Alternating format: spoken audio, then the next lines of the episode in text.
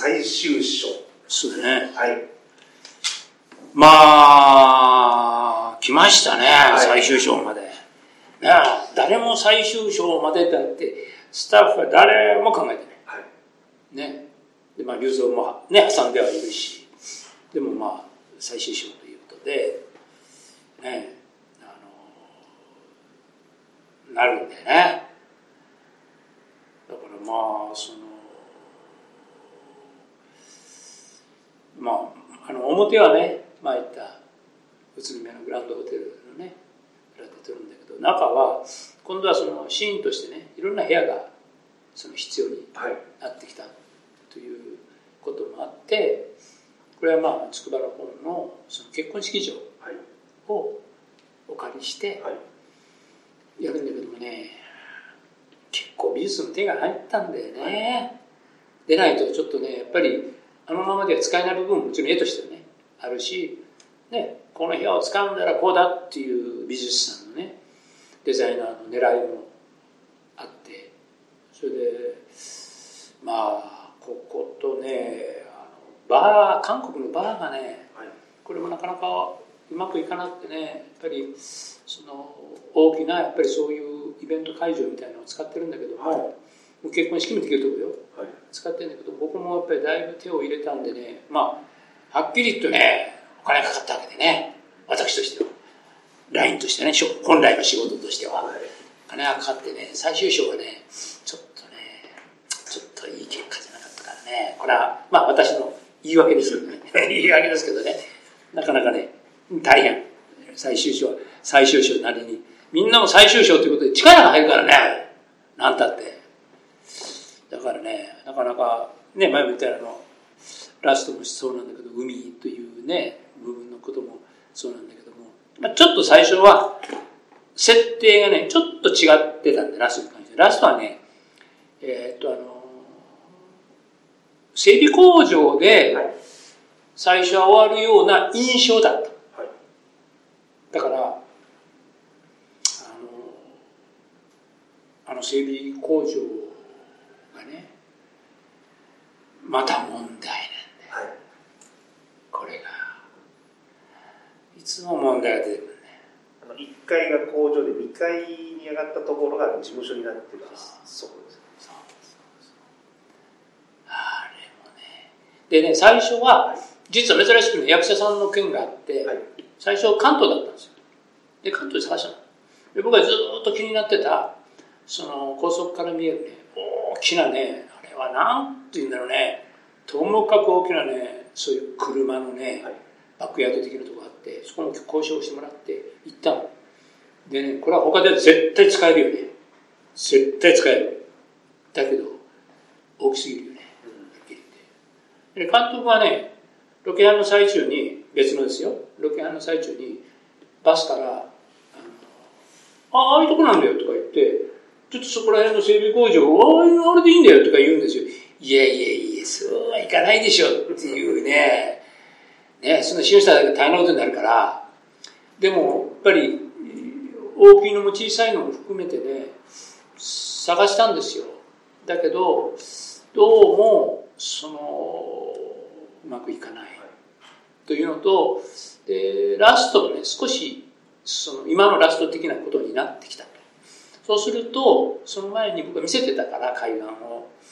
そのあそこいいんじゃないかというふうになったと。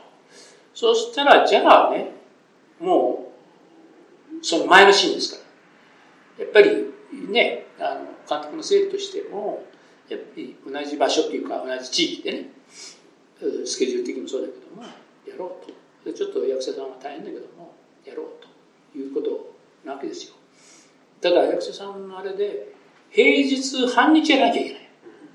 でやっぱりまた僕が交渉したね場所があってメインも見ておいけるねっていうところだったんだけどねやっぱり最終的にそのね平日っていうことに関してねなかなかちょっと OK がね取れなかったんだよね。でじゃあやっぱりもうちょっとやらなきゃいけないのかなということでやりようはなくはなかったんだけども要するに無理をしちゃいけないから。頼みはだからやっぱりまだということで最終そのこういうとこ回れって言って指示した主任がね、えー、残してた宿題があったんですよ。前の方はこういうところで見てきましたけどもちょっとそこまで中には入れなかった実はおそらくそこに到達するだろうという場所があるん。で、地域が。ね。で、まあ実はその、最初のビヨンアウトレージの刑務所。はい、アウトレージの刑務所。え、ビヨンの刑務所か。刑務所の前ね。あれの五感もそうなんだけども、そういうね、一つの地域の中で、おそらくそこに行き当たんじゃないかという、僕の中で勘があったわけだよね。それで、その、その時は、ここで協力してくれる。それ FC の方じゃない。別のね。協力してる方がいらっしゃって。その彼とその一緒にその残った場所を見に行くわけ。だけど最初見たらまあちょっと違うなっていうのがあって。それで、えー、とその時時間がなくてじゃあもう一日行こうっていうことで。もう一日ね。でうんたまたまそのなんかちょっとちょっと妙なその整備工場みたいなのがあったの。ちょっと整備工場とはちょっと違ってね、ただなんか面白いねっていうのがあったわけ。で、実はその、休みで、だけど、うん、入るとな、ちょっと違うよねと思って、向こうに見たら、妙なこのなんか2階建てというのか、ちょっとクレーンが見えて、ね、なんか妙なのがあんのよ。その時にもう、もう例によって怪しいところだ。もう、はい、絶しいと。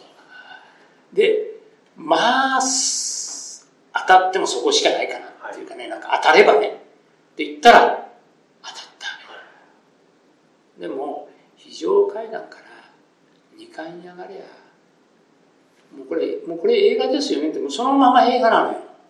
非常階段って言ってて。はい、ね。だから、あ、もうこれもう、もうできたと。で、ね、あの、半日もいいですよ含めてね、あの OK 出てで監督も見てただその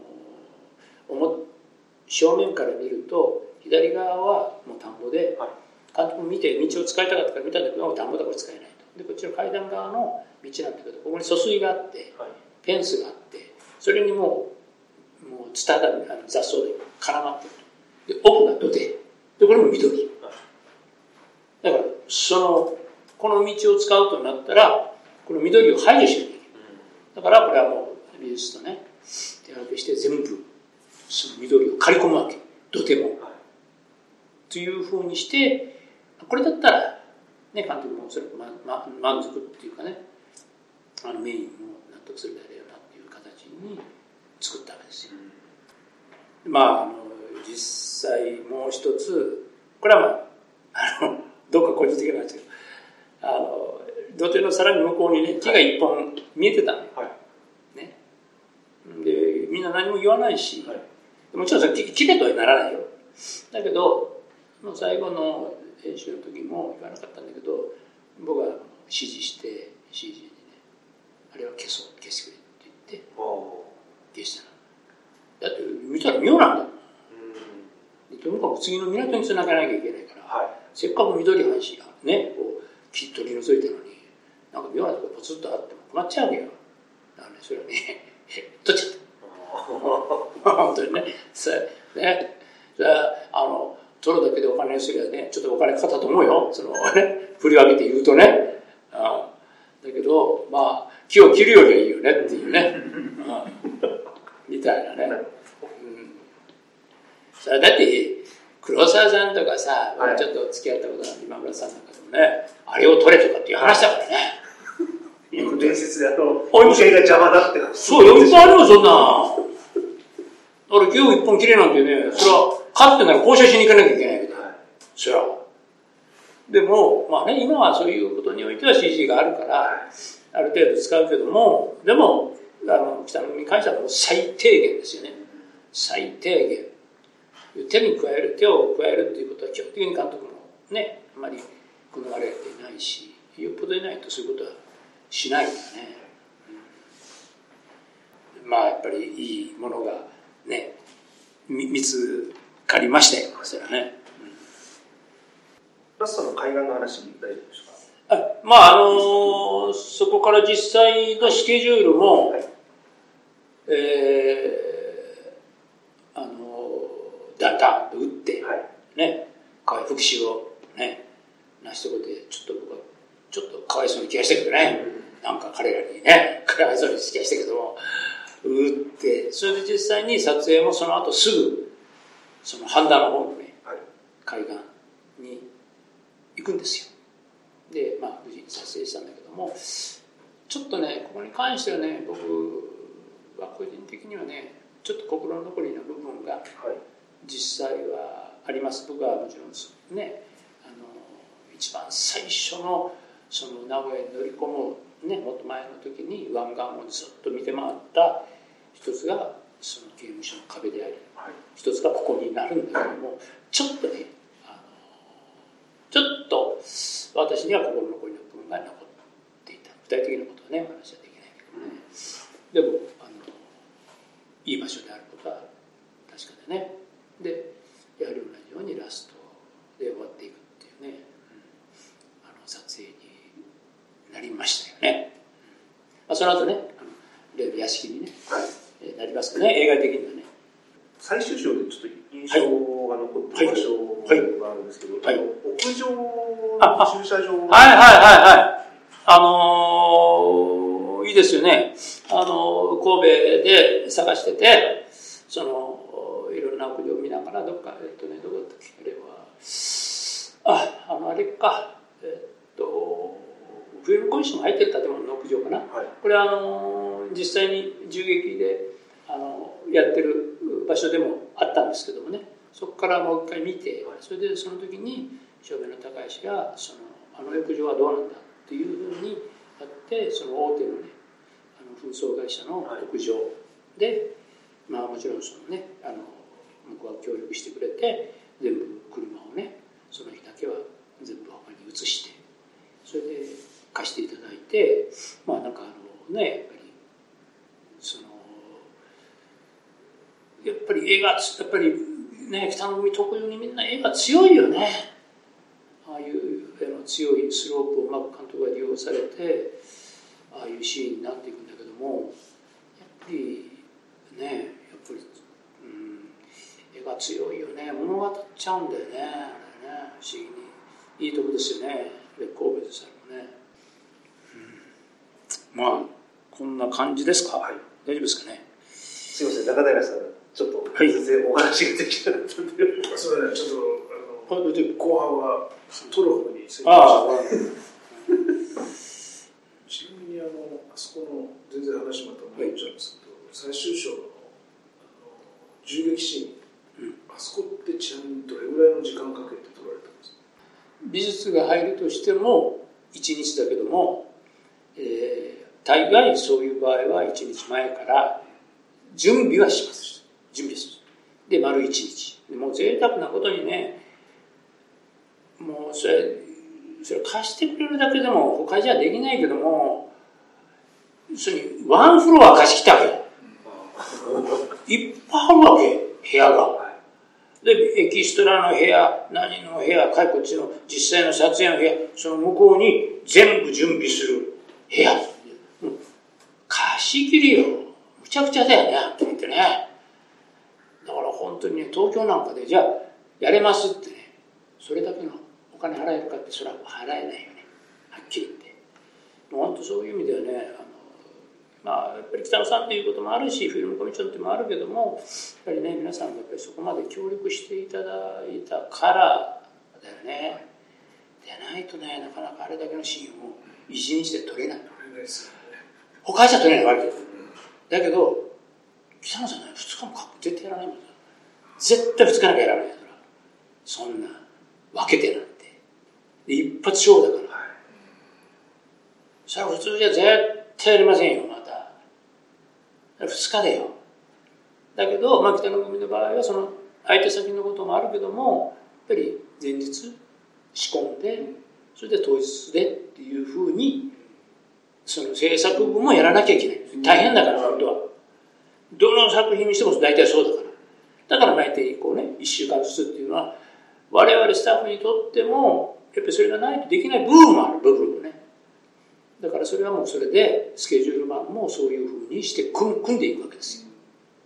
でこの日前日はもう美術が入るから何か撮影があったとしても美術が手分けできるような、うん、あるいは照明も手分けできるようなもちろんそういう時は応援はもちろん読みますけどね。そういうふうにしてやっておかないとその仕込めないわけよ。全部前日仕込んでいくんです。基本はあの他の撮影と並行しながら。並行する時もあるしその前の週の時もあるけどもやっぱりその相手先でねそれだけのフロアを借りるとなると、まあ、前日がいいとこですよ。ね。だからそれはもう相手先のことの理解も含めてだけどもやっぱり基本的には前日仕込んであれだけのシーンですから。それでもう当日はいわゆるエキストラを入れるっていうことがメインで。でどういう段取りでやるか。ということだから当然発砲の方、ね、弾着の方も当然前に仕込んでで当日はやっぱり実際には撃つ方のことに専念をしてもらうと。弾着は最初はどっかからやっていかないと。でそれはこういう打ち方でこうでこうでっていうことも決めていかないスタンドでは決めていかないでなきゃとってあんなあれやれねえよ本当にあれはどうなんでしょう北野監督の中では一番のこう人員を導入して、ね、撮ったシーンですかねやっぱり大体やりたいよね前から話はどこでやろうかって監督が思うだけのことであってね、ずっとやりたけどしょうがないんだよ。うん、でも本当にもうね、よくやれたよね、あれね。うまくいってたよね。びっくりしましたね。うまくいってたよね。すごいよ。でも、どのパートも、ね、あの時は基本はエキストラで、もちろん役者さんは出てるけども、銃撃時代はね、あの、まあ、逃げ惑ったりする役者さんもいるとはいえ、そのどのパートも同じですよ。一発 OK 出さなきゃいけないっていうね。それは、その、できるっていうのが、まあ、北君の強さでもあるよね。で集中しなきゃいけなかったそれは。そこに。でないとね、鉛筆 OK なんか出ないし、それで、なんだろう、その、ね、監督のシンプルな考えの中に、そのどっか失敗があったとしてもねそれは別に表現一番の表現のあのテーマっていうのがこうなされていればいいんじゃないのというふうなことも監督がお持ちじゃないかなとは思います。そのそこまでディテールにねこだわらないっていうかそれよりこのシーンってどういうことなんだっていうのが監督の中のどういうものなんだというのが表現できればいいでそれはもちろんスタッフもそういうふうに理解理解しよう理解しようとしてじゃあやっぱりここ一発やんなきゃいけないよねとかというふうなことでスケジュールにしてもどういうふうに組み合わせしていくかということをやっぱ考えるわけですよ。監督のテーマ。あくまで監督のテーマは何かということですよ。そこをねみんなが理解してるっていうところはいいんじゃないですかね。まあ、もちろんどの監督の仕事の作品にしてもそうだと思うんだけども、それが強いよね。役者さんも一発で OK 出るっていう、そのやっぱり緊張感。だから、そこに行くにはっていう、この場所ねって、あ、俺はここにこう行って、こう、こういうとこにいるんだよねっていうことを、その、ね、役者さんもこう瞬時に掴んでいかなきゃいけないという状況をねだから、ねそういうことではあのそれが見事にはまっていくんだと思います。やっぱり絵の強さはねやっぱりあるよ。本当にそう思うレベルをねいつも別に監督のね名前だけでねその海外がねまあヨーロッパですけどそのね招くだけじゃない部分は僕はあると思いますよやっぱりね。それだけのレベルにねやっぱり絵がやっぱり達してますよ、はい。思います。ね。まあねあのこれは最終章のね、まあ、逸話になるけどね大杉さんがね、まあ、実際その後ね、まあ、不幸なことで亡くなるんだけどね、まあ監督の他のインタビューでは俺がしたのかななんてなんかつぶやいたとかっていうことを言ってられますけどもね。本当にあのあの道もまあそれは大変だったんですけど。まあねそばでちょっと大杉さんとお話ししましたけどね、待ってなきゃいけないから、埋められたままね、待ってなきゃいけないから、ちょっとね、大杉さんとね、久々だったしね、そのお話をね、したことを覚えてます。まあね、まさかあんなことになるとは思わなかったけどね、残念な話ですよね。監督は非常にね、あの信用されてましたからね、大杉さんのことはね。まあ、あの、アウトレイジからね、やっぱりあのまだ記憶も新しいからいろいろお話が、まあ、できるんだけどもでもまああのね大きくやっぱり絵というもののその場所へということで、まあ、なんとかお話できたかなとは思いますね。非常に特有の絵が作れているっていうね。ちょっと時間の余裕があるんでもう一個だけ聞いていくよ。アウトレイジ三部作のオープニングがですね全部車からのタイトルが出るじゃないですか。あれでちょっとあの思い出のもしあればオープニングあ一作目は一本道そうですね。とこからのそうですね。あれは、えー、筑波の、はい、えー、北の方の工業団地。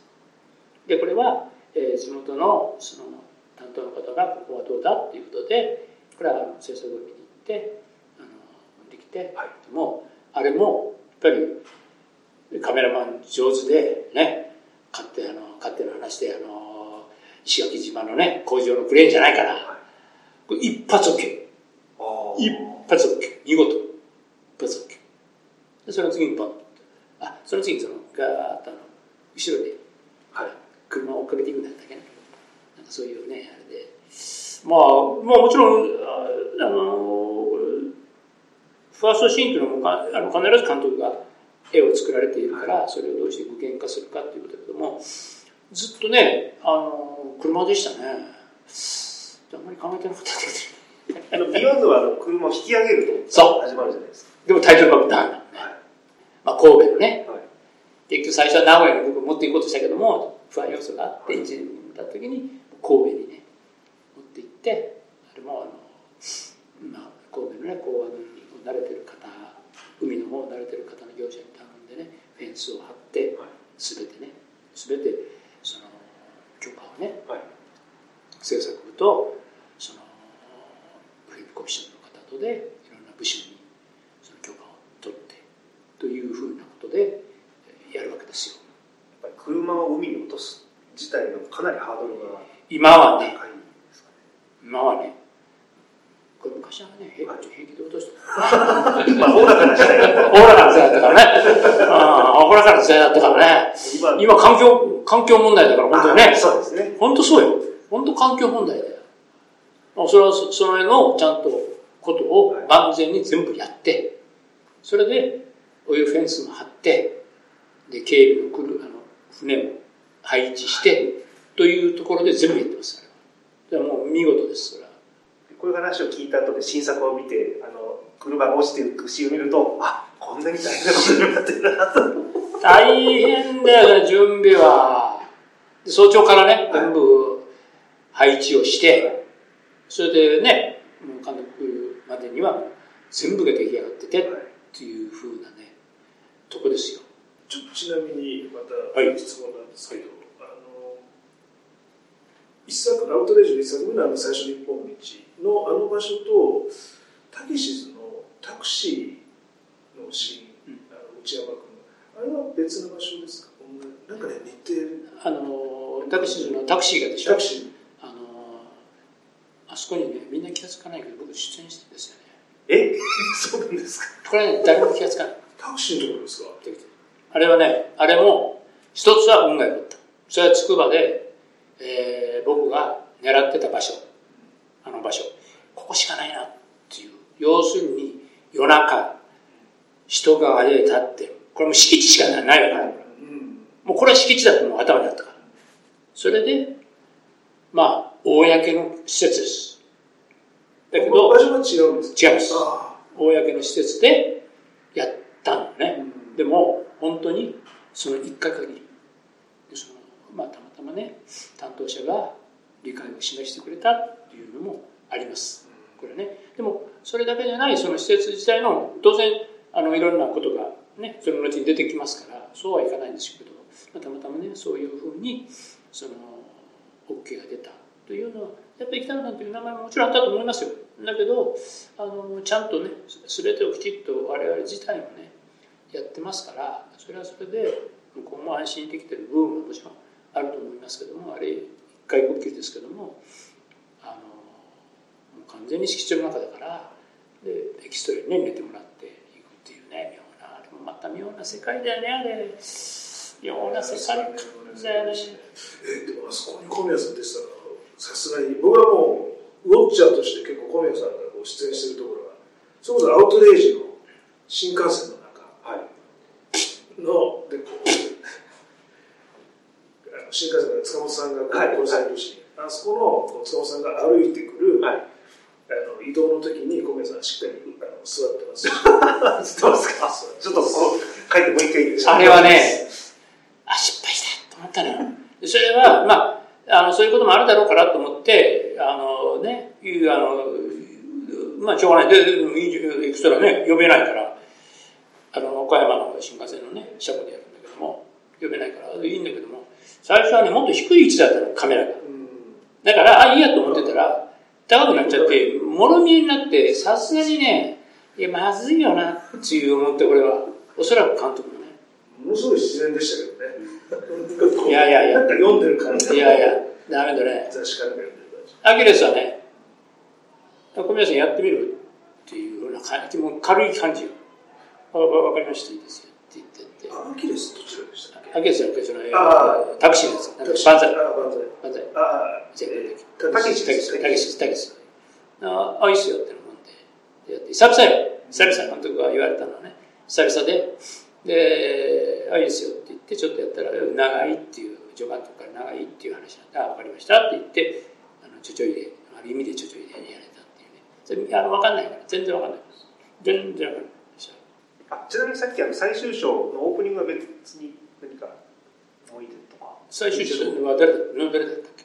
はい、あの韓国の多分ネオン街であの車が通ってるシーンにタイトルバックがいやいやいやいやいや、あれは大変だよ。それは大事なことだった。タイトルバックで、一番金のかかったです。今ね、そのタイトルバックで金なんか、あの、もちろん引き上げるのには、もちろんそれはそれなりの、あるけども、それは、ね、あの、言ってみればあれ絡みじゃないですか。あの、役者さんとかも含めてね。で、まあ、ただ、通って、あの、通ってくるだけ、最初はね、あの、お金いらないですよ。工業団地と、と、通ってくる。あれは、すごい。あれはあそこ行ったもん。チェジュ島に。あそうですかあそこはたんだよ監督の中は合成なんだよ。合成。だけど実景を取るに、ともかく向こうに行ったわけよ。それで、ベンツ、向こうにはない。ね、ベンツはない。ましてこっち使えるもんだから。それで、ベンツを用意してくれた、その、ずっと劇用車をね、用意してくれた個人で自動車販売をやってる人がいるのよ。で長い付き合いなんですよね。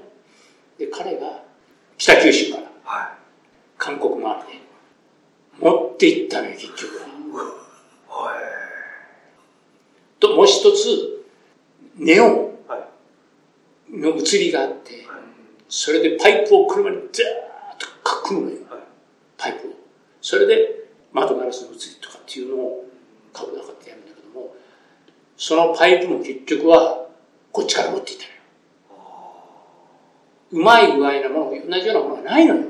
バックアップは取ったんだよ、実際は。取ったけども結局こっちから持っていった。輸送していった。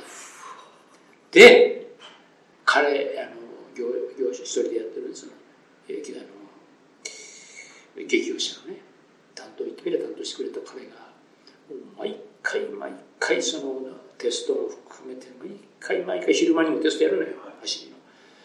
毎回きれいに吹くのよ。はい本当にきれい。車体車体。だからあれだけの綺麗な写りになるのよ。そうそう、それ大事なことですよ。もう一番お金かったよね。タイトルバックとしてね。やっぱり聞いてみないとわからないですね。いや、本当に綺麗ですよね。あの綺麗で、あの、本当に湾曲してファーッとそう流れてくネオンの光がね。あれは作るわけにいかなかったから。だから実際の韓国の街はやるわけですよ。あれも俯瞰で上に乗せました、そうそう最初に乗せましたけど、あれ、移動、同時に移動してるじゃないですか、全くぶれずに。うんあれっていうのは俯瞰でで。だから、パイプで枠を組むわけ。車に全部枠を。車組む。で、それは、あの、そのね、一部の映りはもちろん、その、撮るんだけども、そうじゃない、やっぱり、実際のネオンの窓っていうのはもう完全にその角度を取って付けられてるから、もうそのままなわけ。その監督自体の車とこれはあれだけども監督自体は言ってみれば監督は合成だけどもみたいなあの、ところだよね。うん。ガラス越しでも、あれは実際にやっぱり、ある意味でアナログなわけよ。だすごい来なかっ。た。ね、帰帰りもまた同じルートで彼は、はいその、東京まで帰るわけよ。いや、彼の、すごい、あの、業績の一つで、で、彼も最後にそういうことが自分でね、できたから、すごく喜んでもちろん、いるけどね、運ぶは向こうにスタッフは行くわでね、それはね、なかなかお金かかりました。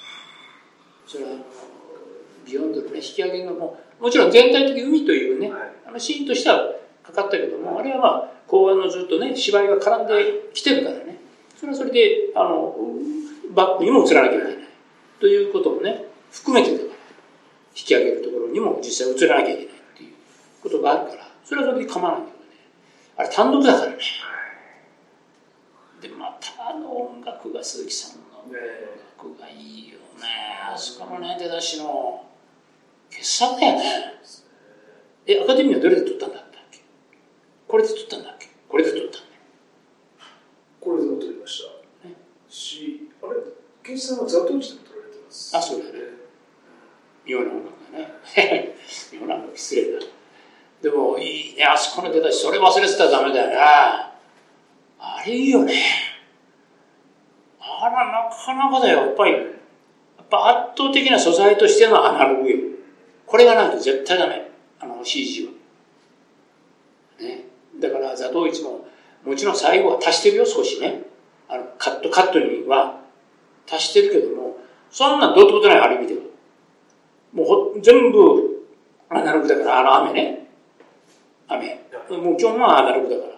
でもカットの一部に足してはいる。確かに。でも、ほとんど、まずは、ね、いわゆるこうしぶきとかね、こういうものは足さなきゃいけないから。どうしても刀とかね。それはしょうがない、ね。振ってるのは全部アナログだからね。ひどいね。監督には悪かったっていうあの話だよね。ああ CG もアナログが入ってないと絶対ダメよ。そうだよ、それはいいこと、いいあれ。それ大事なことよ、それ。金かかってるから。いやいや、よかったよかった。あれはね、あの、またそれだけ実験的に撮りに行っても絶対うまくいかない。うん。だからそれは判断はもちろん、ね、やっぱりカメラマンであり、そういうスタッフが判断してるからね。だからあれはなかなかね、もちろんね、あの前もって、えーチーフと俺と担当でね、あの回ってはいるのよ。で、プサンも行って、回ってはいるし、で、どうしようかってもちろん話なんだけどもね。うん本当は、その前から決まってたけども、そのバーの件も含めると、本当は、とは言ってもよかったなと思うんだけども、それはもう、あの、監督のスケジュールも含めてね、行かないっていうことで始まってはいたんだけどもね、あのちゃんと下見がね、はしして、というふうなことなんでね。いい、やっぱり最終章の出だしとしてはやっぱりいいよね。そう、みんな車なんだよね。何なのかね、あ。ということで、そういうことすべて聞き、大体ね、よかった。うまくいった。いいですか？まとめに入ってもはいはい、じゃあえっ、と、まあ、北の映画は私何度も見てるんですけども、そのロケーションハンティングという視点で、あの背景をし気にしながら今回見直したんですけど、またこういう新しい印象が小宮さんからのこういうお話で得られまして、新しいこう楽しみ方ができたというか、いよかった。よかった。こんなに苦労されてたんだなと。まあなお金がかかってたんだなまあ、それを、いや、それはね、えーどこの組も同じっちゃ同じなんだけどね、やっぱり、なんだろうな、その、やっぱり北の組特有のね、なんかこう、画面に対する集中力っていうかね、そういうのは、やっぱあると思います、それは。それは誰もがそこでね、えーある意味みんなが教授を持ってやっぱり作ってるということだと思いますよ。ご満足いかれたどうかはね、ちょっとわかんないけども、まあ、ね、いろいろなことはいっぱいあったとしてもね、まあまあ、あの、印象に残ってる、うんまだまだあるとは思うんですけどね、あの、まあまあ、満足いかれればよかったかなというね、気がしますけど。そして今回あの、この企画をあお願いしたのは。あいや、これはもう、中寺さん中寺さんになくしてはね、いろんなやつをその、ね、語れないし、まあ、またはっきりとあの、ポスターの件も僕も言えたからね、嬉しいよね。ねあれはね、あれがないとここまでいかなかったからね、ぐらい強烈だよね。僕すごい覚えてるのがあの小宮さんのな新長野の夜中にうどん屋さんでうどん食べた時そうですね。あの時ちょうどあの龍造の後で龍造のポスターをすごい褒めていただいたんですあの黄色がっていうところがね、であのはまあこれあれなんですけどあの当時プロデューサーの森さん森プロデューサーが黄色っていうのはねジンクスがあってねヒットしないかもしれない。ヒットしない。でもいいんです。これはこれでいきますって。ジンクスっていうんでじゃあ龍造はちょっとそれを打ち破っちゃったんですね。ね面白い、あれだよね、龍造なんかも、なかなかできない、やっぱ監督得意のユーモアみたいなのをね、交えるとなかなかできないよね。ということで、はいはい、あの、本当長時間お付き合いいやいやありがとうございました。いや、なんとか喋れた。こんなこと、まあ話することはないからな、いいっちゃいいし、ちょっとなんかな、怖いっちゃ怖いんだけど、まあまあ、しょうがないよね。しょうがないんだよ。すみません、中谷さんもありがとうございます。ああ、こちらこそ。本当にありがとうございました。ありがとうございましたあのご一緒できてよかったいやいや、よかったよかった。